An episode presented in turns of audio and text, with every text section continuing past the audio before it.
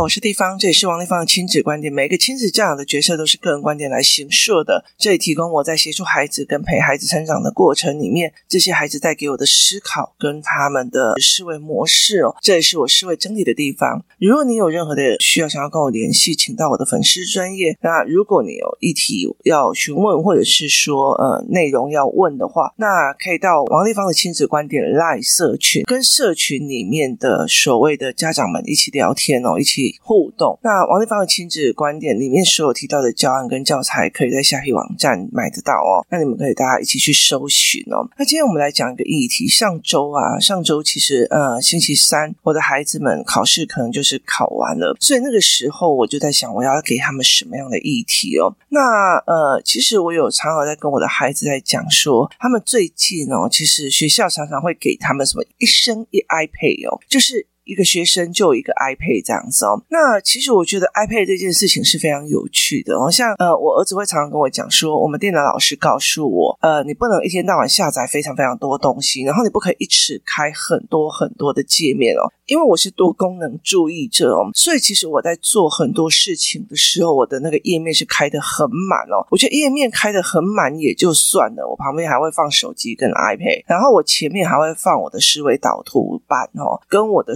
所谓的呃大脉络板这样子哦，那让我可以随时的去有一些意见或想法的时候就可以用哦。我觉得我已经多到一种呃，我的那个过动症哦，已经越来越严重了。它的原因在于是说，其实我像我会用那个 Apple Watch，然后。我用了 Apple Watch，我第一件事情哦，就去呃找一个那个所谓的 App。那那个 App 的作用是什么？就是我把它放在我的表面上，所以我有时候骑车骑到一半，停红灯还剩九十秒，我就会赶快按下那个呃听写记录本。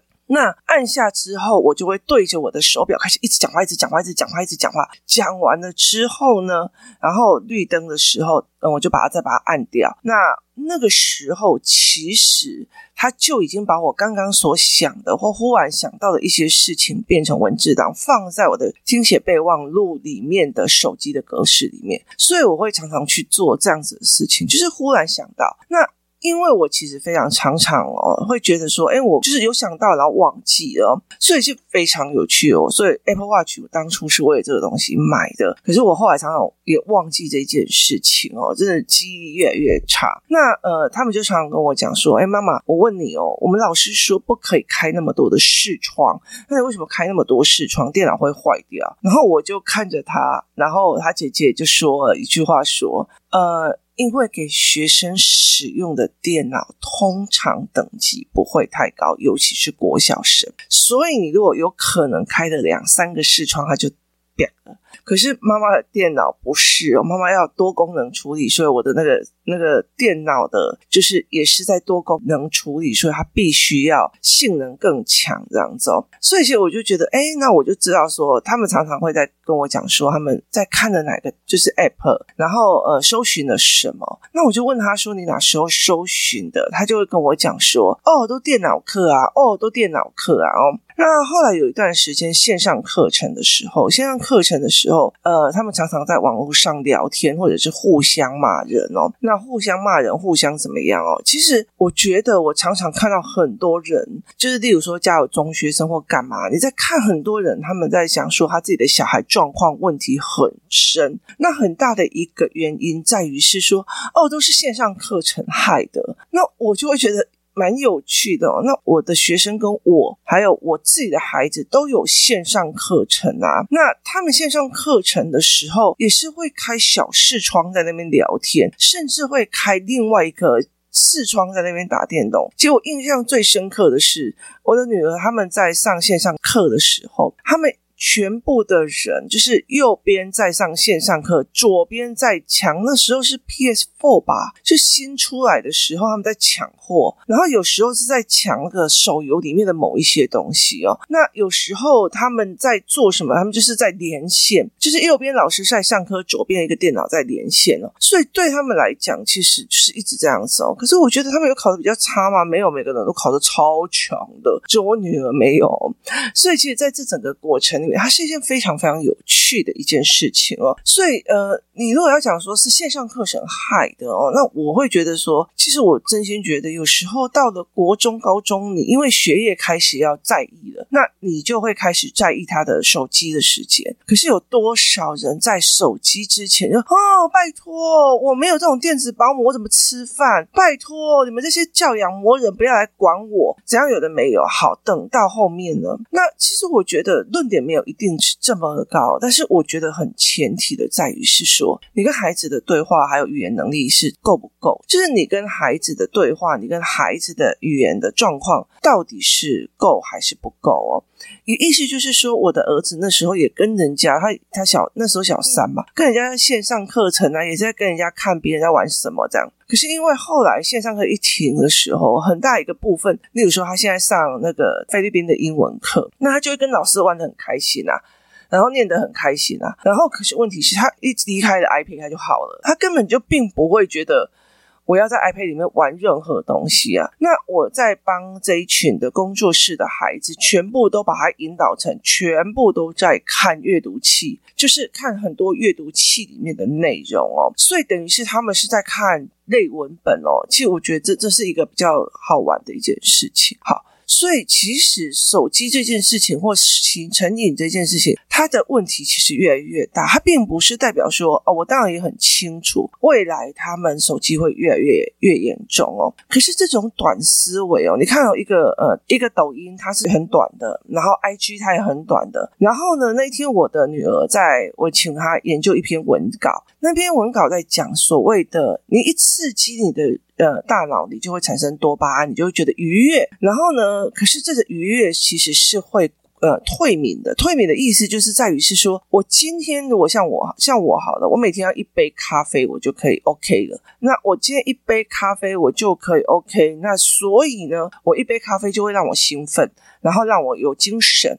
可是我会退敏感。你的意思就是说，我接下来可能要两杯咖啡、三杯咖啡、四杯咖啡，我才会觉得之前的那一种感觉哦。所以其实它是一件非常有趣的一件事，它会退眠。所以像香烟，你抽第一根的时候，你觉得哦好嗨哦，然后接下来。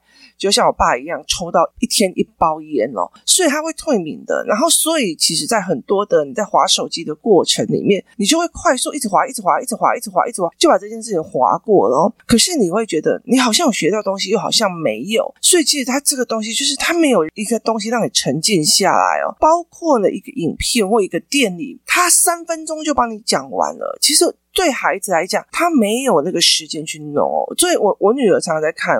这些影片的时候，他跟我讲：“妈妈，我终于知道了，为什么你要每周陪我们看电影？为什么你要去逼我们看影片？然后甚至呃，我现在早上会起来。我后来其实如果有去上过教材班的人，大概会很清楚一件事情，就是呃，看懂教案跟教材之后，你会不会再选择去走？”就是高学历概念的时候，其实是有另外一种选择。所以后来我其实早上起来都会陪他一起，就是阅读一个篇文章，然后或者是看一个影片或一个思维，然后再摆盘。摆盘，呃，如果家长思考班的时候，大概就会清楚，我就会帮他做盘面分析，让他自己做盘面分析哦。那因为我后来发现他在阅读的过程里面，就是学习过程里面，他的最大的障碍就其实就是摆盘。那弟弟其实，在很小的时候，呃，他就开始做阅读理解。可是姐姐其实是完全没有的，因为他乖，所以我就觉得他好像其实都懂。可事实上，后来我觉得状况不对哦。那所以我现在是每天早上，他五点多我就会起来陪他一起摆盘，然后一起听，就是聊啊。所以在这整个过程里面，是在于是说，呃，孩子。跟你之间是不是有的聊？聊东西是有的聊的哦。像呃，昨天有呃有一个妈妈，她在社群里问说，她的孩子问说，汉堡的堡为什么一定要写这个字？是约定成熟吗？为什么一定要写这个堡？字哦，就是保佑的保下面加一个土这样。然后我后来就跟他回答一件事情，在于是说，哦，你的儿子如果可以问这个问题，他其实可以延伸到很多哦。通常都是在于是说，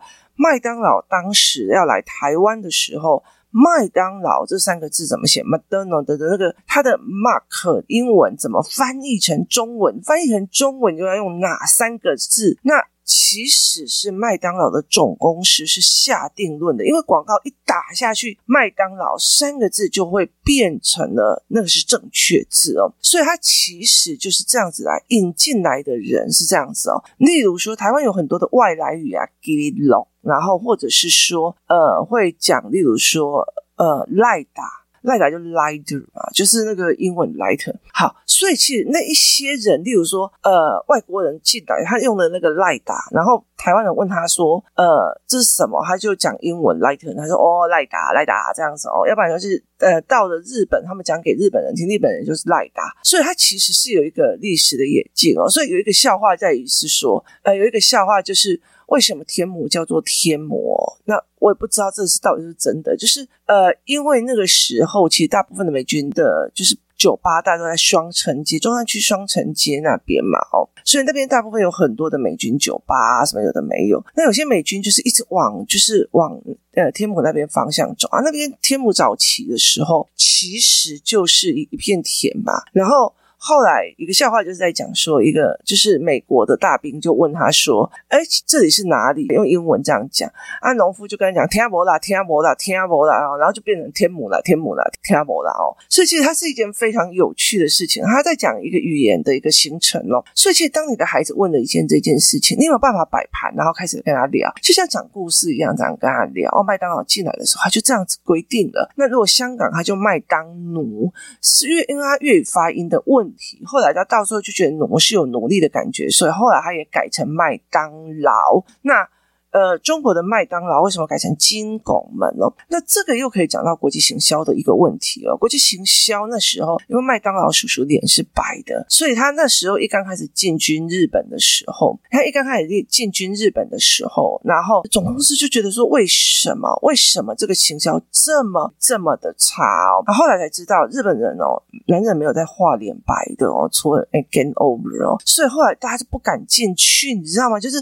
就只有他们的 ghost 才会有所谓的脸白的，所以他们没有人敢进去那个东西。后来他才知道说，哦，每个地方的习俗不一样哦，所以他那时候才有做改变。所以你去那个泰国的时候。就是泰国就麦当劳的那种所谓的标志里面，麦当劳叔叔还会跟你萨瓦迪卡手手心合十哦。然后呃，菲律宾的麦当劳也有它专属的麦当劳饮料。所以其实在这很多的概念里面是，是我是一个国际的领域，那我怎么去做国际行销这一部分？国际行销就因地制宜哦。可是为什么它全世界的口味又是一样？因为它有一个 SOP 流程，它有所谓的它的呃系统化。那你会觉得说？呃，不一定啊！你看哦，日本的麦当劳搞不好都跟台湾的麦当劳口味不一样哦。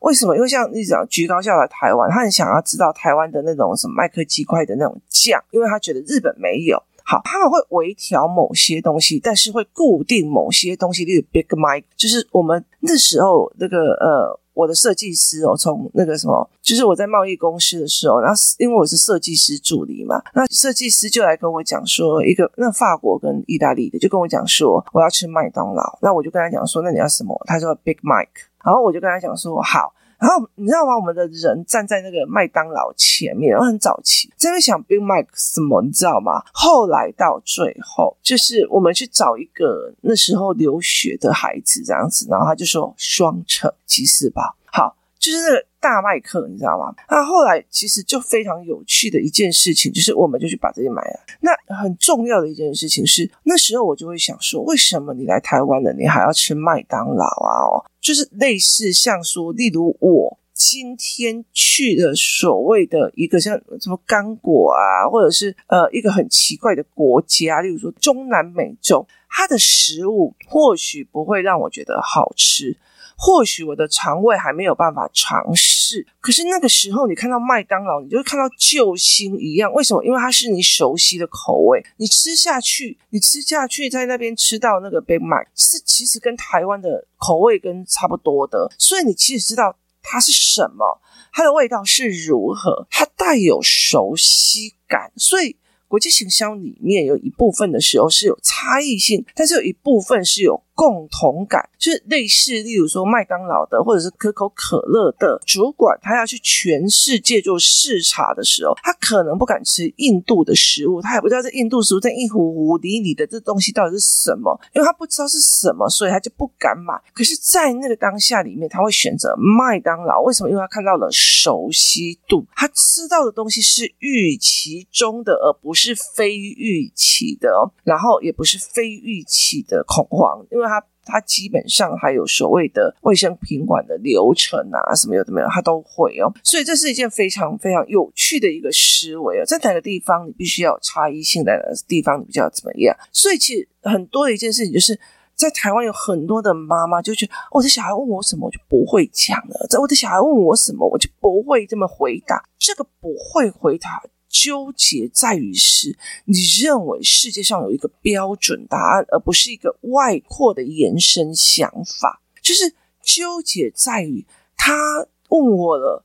我给他答案是不是对的？我要怎么回答？我要怎样怎样怎样啊？哦，所以纠结在于一个答案是对的，我要给他一个对的答案。另外一个纠结的东西在于是我要教他，我一定要教他正确的，而事实上是没有的。我觉得不应该是这个样子的。所以有时候像小孩子问我一些事情，我说：“哦，对不起，我不懂。”或许我就说：“哦，这个我不能说。”其实像。教材课、盘面课，或者是像教材课，好了，我太多介绍，很多人问说：“哎，地方这个东西是不是学习障碍？哎，那个东西是不是怎样怎样啊？”那我就会跟他讲说：“哦，你真的要把整套概念看清楚、看懂哦。”我刚刚在录 Podcast 之前，我收到一个呃，就是教材班高雄的。家长的一个想法，他说：“我其实一直在时候在想，说我的女儿的成绩是低的，要怎么办？现在我看了教材课的时候，我看到了整套教材，你告诉我 know how 的时候，我终于知道他为什么会这个样子。嘿，不是也问题，你听好不好？重点在于你要不要去玩这个游戏规则哦。所以，其实我常常会在跟很多人讲，你看懂局吗？就是你。”你今天如果我知道这一场局势，想像我昨天我一个朋友他约我一起去吃饭，然后办事情，那我跟着他出去之后，我们把事情办完了之后，我就说，哎，我们去吃饭。吃饭的时候，他就一直在问我说，哈，为什么为什么中国呃会怎样怎样怎样？为什么哪个地方会怎么样？然后我就会开始跟他讲说，为什么？为什么？因为他想要看懂啊，可是媒体说什么？我说后面的局是什么？所以你要看懂很多事情。都是一个局哦，所以有很多的人他会觉得哦，某个亲子专家说怎样怎样怎样，某个亲子专家说，可是你有没有想过，你有没有能力去判别他到底说真的，他还是一个局？他是不是把教养当成一种说哦，我只要告诉你，你只要跟小孩站在同一个立场就好了？好，是不是一个局？他其实不会，可是他要用一个很虚幻。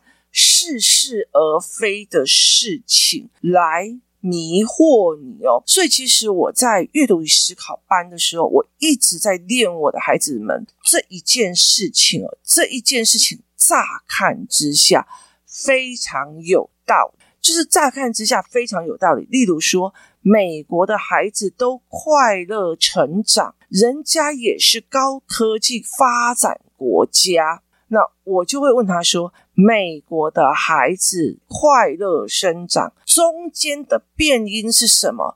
中间的病，他没有告诉你，快乐生长的那一群人，并不是高科技生产的那一群人。他用置换的方式去把逻辑弄在一起，所以有很多人觉得我也要去美国啊，美国也是快乐成长，然后你就真的把小孩带去美国了，然后结果你也放任他快乐成长了，然后后来你才会知道说，真正上面那些精英从小就开始啪啪啪啪一直练上去的哦，他们的竞争跟他。他们的东西比台湾还更可怕，而且尤其是他对，就是对呃华人或者非美国裔的人，他的要求是更严格的。所以其实别人会偷走中间那个变音来去糊弄你，然后让你下错决策、做错东西哦。但是你有没有办法去判别这件事情了。所以我常常会跟孩子们讲说，并不是我说的就一定是对的，或者我常常会跟他讲，哎，我没有想过这个问题，耶，我一定要来查查看。我就会当着孩子的面前查，然后我就会跟他讲，哎，我查的思路应该要先查哪边，然后再查哪边，接下来查哪边哦。那例如像刚刚我们为什么要约定成熟的这件事情，定名权就是如果把一个东西引进过来，它的定名权很重要。定名权其实，在早期的台湾，它还是算一个商业竞争的一个黑手交易，就是它一个竞争的一个黑的一个所谓的手法。好，那当然，这黑的就跟教材案里面的内幕是不能讲出来的哦，就是。我我常常跟很多人讲说，并不是我不想讲，是因为有人靠这个在过日子。但我觉得不需要去，第一个不要断人家财路，第二个我觉得很多的时候就是没有办法分辨它是不是个局，或者没有办法分辨什么。那其实我真心觉得那是呃个人的选择哦。所以有时候你知道我就觉得他你怎么没有告诉我我被骗？我就说啊呃我为什么要讲啊？就是我没有任何的义务要讲那。其实就你相信呐、啊，就你相信，那你就去做啊。所以这是一件非常有趣的一件事情哦。所以后来我就觉得，啊，你就相信他，那你就去做。我为什么要，我为什么要干涉人家的决策哦？所以在很多的概念里面，我们会是这样在讲。那你有没有办法判断那是不是局？你觉得这个人哦，他就朋友啊，他学历高啊，怎样怎样怎样？可是你有没有知道，他也在设局你？所以很多时候，我就觉得说，我根本就不想要。去参与你们的局，你听我意思吗？人家要吃掉你的，或者人家吃掉你儿子的，那我就觉得说我在旁边，我知道啦，我稍微警告你一下，不会，他不会这样做，我就闭嘴了。你了解的意思吗？就是个人选择，你了解？所以这很大的一个概念哦。我觉得人有时候是这个样子啊，我也常常在讲啊。我那天就在跟我的同事讲说，哦，这些事情明明就有人在警告我了，我为什么一定要去哭掉？然后就是真是业障遮眼哦。那我的同事就会跟我讲说，拜托，就是老天爷觉得你应该要去经历这些哦，所以我就觉得诶蛮有趣的哦。所以你应该要去经历什么？有时候别人都已经告诉你答案，你会是听不进去哦。所以你可以在很多的概念里面去想一件事情哦。今天如果今天如果从小到大你就陪小孩聊很多这些事情的时候，他怎么会觉得手机很好玩？他跟妈妈的聊天都是你去做什么，你做什么，怎么还没有做功课？你怎样有的没有？我跟你讲，你如果上过教材教案课，你就很清楚的知道一件事情：你叫小孩不要玩手机了，你功课很重要，怎样的没有？你就会知道他在面临什么。那他为什么有这么大的压力？他需要去玩手机哦，所以他为什么一定要放松哦？读书不是很好吗？对，读书很好，但是读烂书真的是很痛苦。那么烂书的决定是它里面的内容是烂的嘛？也不是哦，就是呃。就是它很多的内容其实是没有办法有利于你的思考哦，所以其实对很多的事情来讲，是你看得懂还是看不懂而已哦。那我常常会觉得说，为什么一定要怪到线上课程？为什么一定要怪到老师？怪到因为他同学都在玩，可是你带着他。跟他同学一起出去的，我记得有一个妈妈在讲说，小孩就是因为小学四年级、三年级的时候，他的朋友们都在玩电动哦，所以他就会玩，玩到的国中的时候，后来就开始打爸爸。为什么？因为爸爸不让他玩，后来还要叫警察。那我就会觉得说，可是那个时候你带他出去的时候，你没有想到这个朋友在玩手机的时候是这样，你觉得要让他同侪之间有共同的话题哦。我现在老实讲，我到了儿子三年级的时候，那工作室里面有些爸爸妈妈，他会提供的所谓的呃，就是电动玩具，然后电动玩具就是 PS4 啊，然后呃，其实我觉得在那整个过程里面，就是出去玩要带 PS4，我就觉得我再也不会跟他们出去了。为什么？我那么辛苦的带着他们玩，带着他们活动，可是问题在于是，他们就直接。带着所有电动玩具来，就是弄给所有的小孩看。那他这个小孩还会在整个电动玩具里面，例如说赛车的，撞死他，撞死他，撞死他，然后杀人的，砍死他，砍死他。我就常常在讲说，电动玩具的这些人站在他路边，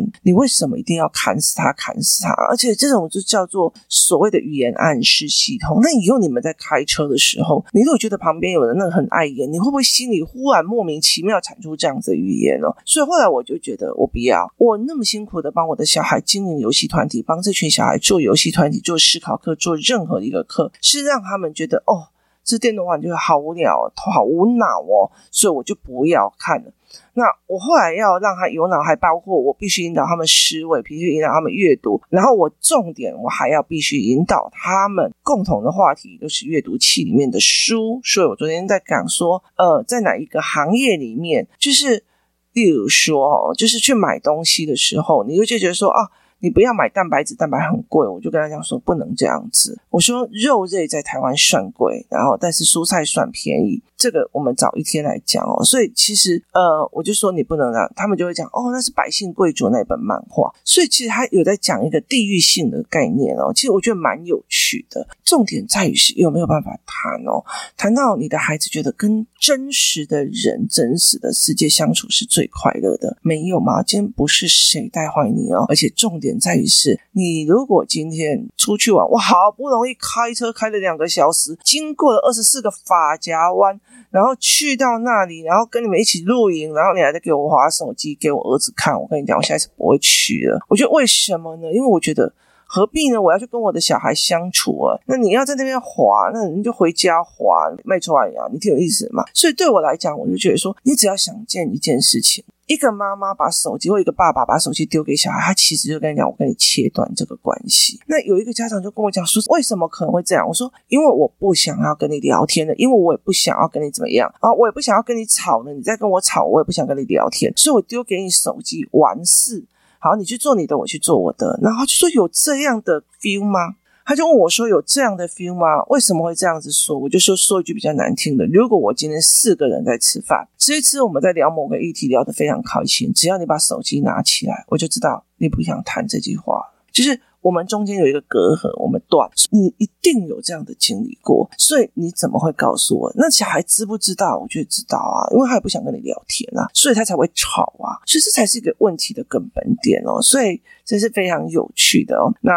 提供大家思考看看哦，我觉得很多的时候要去了解看看。如果孩子问你个问题，我们就可以一直聊啊，聊到呃商业竞争，聊到呃话语权，聊到了非常多的呃，包括定名权啊，包括星星的定名啊，这些都可以讲哦。其实他会觉得跟你在一起超有趣的哦。那。为什么我要觉得去画那些东西？因为跟妈妈在一起就很有趣哦，所以我们回到家就是一直聊，一直聊，一直聊，一直聊。我常会跟我儿子讲说：“你先把作业写完，不要跟妈妈聊，好吗？”然后他就说：“哦，好。”转过去没到五秒，妈，我跟你说，那就是对真实社会、对身边的人的想法产生了兴趣。所以对他来讲，他回家里面基本上他不会去玩手机的原因，并不是在于禁不禁止几分钟、几秒钟要限制这件事情，而是在于是。在家里面跟家人相处是一件非常愉悦的事情。如果今天我回去我妈家，我应该也是打开电视或者是滑手机，因为不是我上瘾，而是我要逃进去的一面。今天谢谢大家收听，我们明天见。